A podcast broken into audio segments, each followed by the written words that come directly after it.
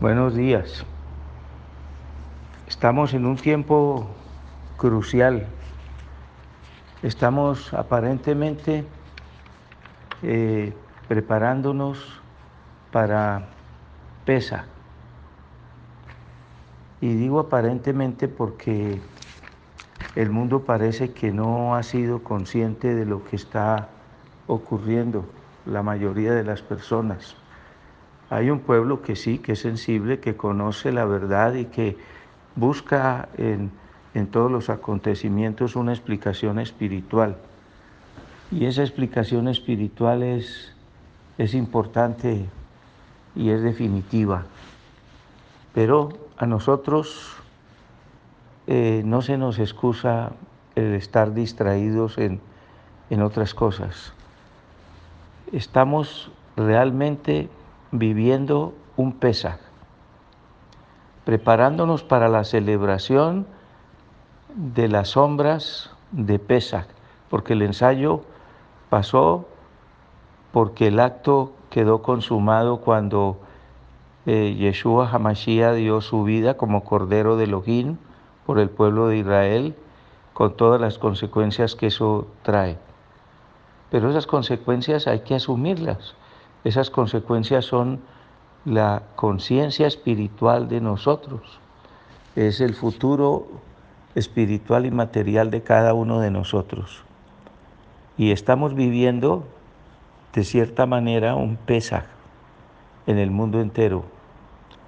Estamos recluidos, estamos en cuarentena en nuestras casas, con nuestros familiares más importantes, con los que podemos vivir, nuestra esposa, nuestros hijos, menores o mayores, si viven todavía con nosotros, o con nuestros padres y nuestros ancianos.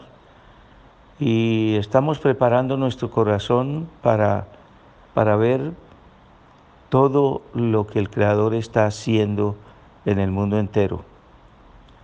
Esto empezó cuando el Creador quiso capacitar a su pueblo y al mundo entero para que vieran su poder y sus intenciones.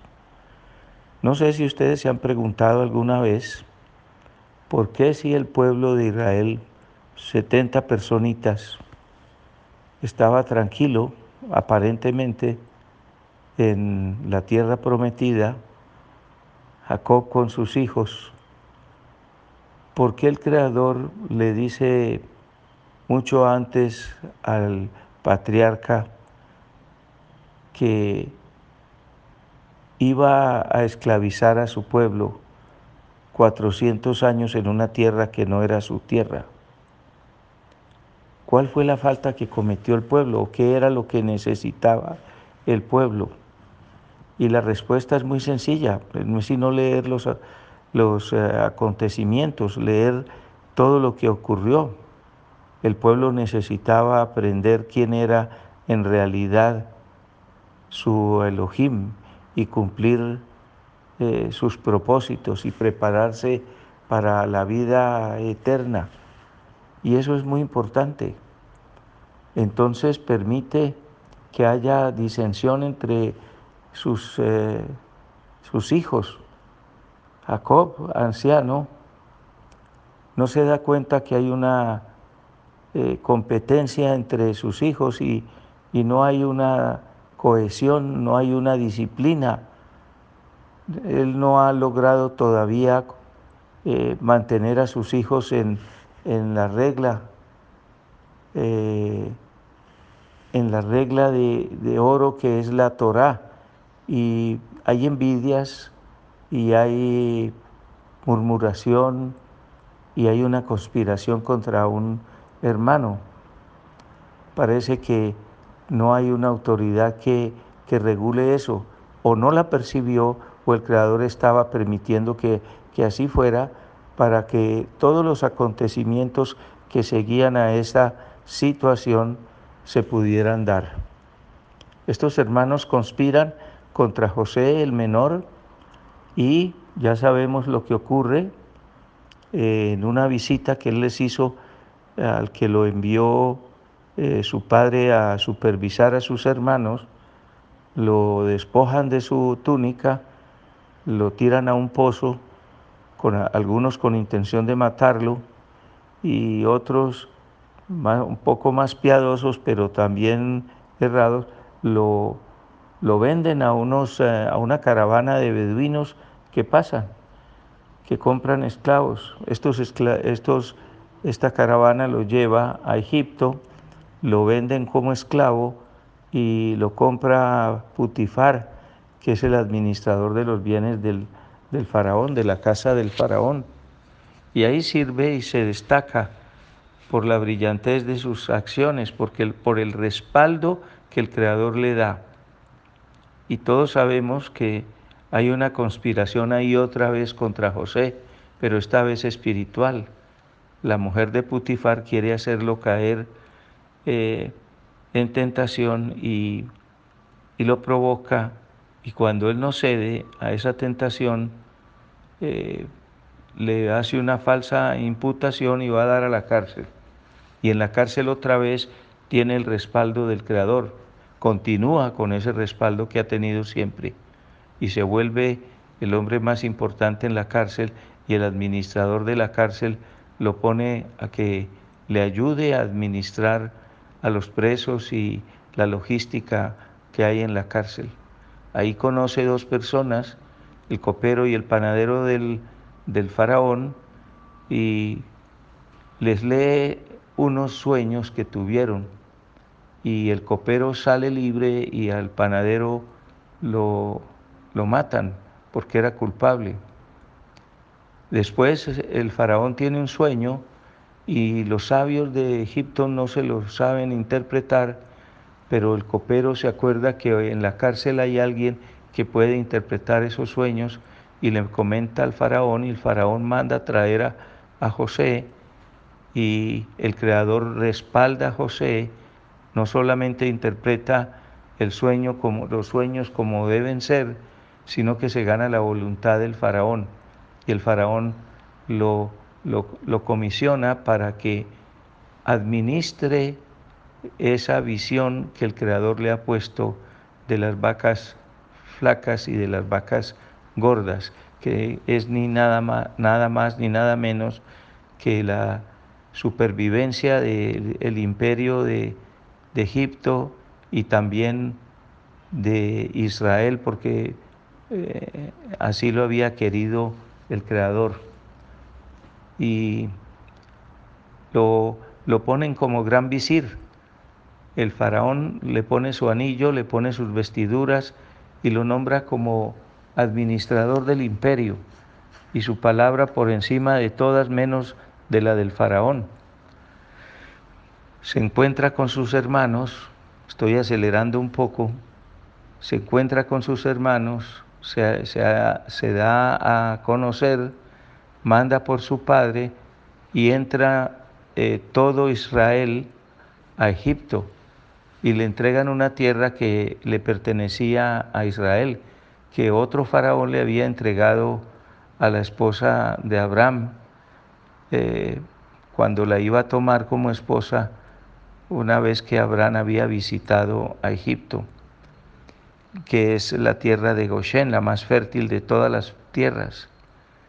Y ahí transcurre el tiempo hasta que eh, se muere ese faraón, ponen a José de faraón, se muere eh, el conocimiento que, que tenía el pueblo de Israel, el agradecimiento que tenía, perdón, el pueblo de Egipto y, y ocurre que, que se muere José también y este faraón despoja de las riquezas a Israel y lo hace esclavo, más o menos por 200 o 200 10 o 220 años. Y lo somete a un régimen terrible de idolatría, de consumo de las comidas que sacrificaban a los dioses falsos y lo mete en las doctrinas de Egipto que son falsas. Hasta ahí es el propósito del Creador después de haberlos eh, vuelto una de las naciones más poderosas dentro del mismo Egipto. eso crea celo al faraón que era de la simiente caída, este faraón nuevo, y consciente de que el pueblo del Creador es más importante que el, pueblo de Egipto y que si hubiera una rebelión eh, sería al revés, que el pueblo de Israel sometería al pueblo de Egipto, entonces esclaviza al pueblo de Egipto y le quita las riquezas. Y el clamor del pueblo de Israel por la esclavitud, por la dureza del trato, por el trato servil que le estaba dando el faraón al pueblo de Israel, ese clamor eh, llega a los ojos y a los oídos de espirituales del, Creador y promete liberarlos. Y se cumple la primera fase de ese plan perfecto, de, ese proyecto extraordinario, mostrarle al pueblo de Israel lo que significa eh, estar bajo las órdenes de, Egipto, del faraón, del mundo, y dejarse asimilar o eh, una vez asimilado, eh, transgredir las reglas de la Torá y de los patriarcas y meterse en la misma situación que sus eh, opresores. Y el Creador determina que nazca Moshe de una familia humilde de, de, de levitas y Aarón y su hermana María. Nace Moshe, había una orden de sacrificar a los niños, tiran a Moshe en una cesta eh, en el río para que superviva, lo escucha la hija del faraón, lo recoge, la hermana que estaba observando le propone a la hija del faraón una mujer de crianza para que le ayude a amamantarlo y a levantarlo mientras él crece para devolvérselo a la hija del faraón y ella accede y él se vuelve un, persona, un personaje que recibe las enseñanzas de su propia madre, de la que lo había parido, y lo levanta en los principios y en los valores, en la Torá, lo circuncidan. Algunos dicen que nació circuncidado, es posible. Y llega el momento de volvérselo a la hija del faraón, pero los fundamentos estaban echados. Se lo devuelven y este hombre, Moshe, progresa en, eh, en el palacio, aprende eh, todas las cosas que le enseñan a un príncipe, lo vuelven príncipe y pierde la voz o eh, tiene dificultades para comunicar por un accidente que tuvo con unos carbones encendidos que se los provocó un ángel para protegerlo de las acechanzas de los sabios que lo habían descubierto. Y dice la tradición que Moshe llegó a ser rey de muchas naciones delegado por el faraón y vuelve a la corte y ahí es muy fácil distinguir que eh, su naturaleza eh, eh, judía, hebrea, le clama por un cambio en su vida. Dejemos hasta ahí en este momento para que vamos paso a paso ah, viviendo esta historia que nos va a llevar a, esta, a este punto en el que estamos hoy, que es la preparación para la final redención, para la salida definitiva de Egipto, para ese paso trascendental de la mano del Creador y la última redención del pueblo y la última oportunidad para Egipto para convertirse. Que el Creador los continúe bendiciendo, no se les olvide empezar a sacar la levadura de sus casas, pero más importante que limpiar todo lo que sea harina o levadura, sacar la levadura de nuestros corazones, de, de nuestro ser, limpiarlo completamente, porque puede ser que esta sea la última oportunidad que tengamos. Shalom y bendiciones.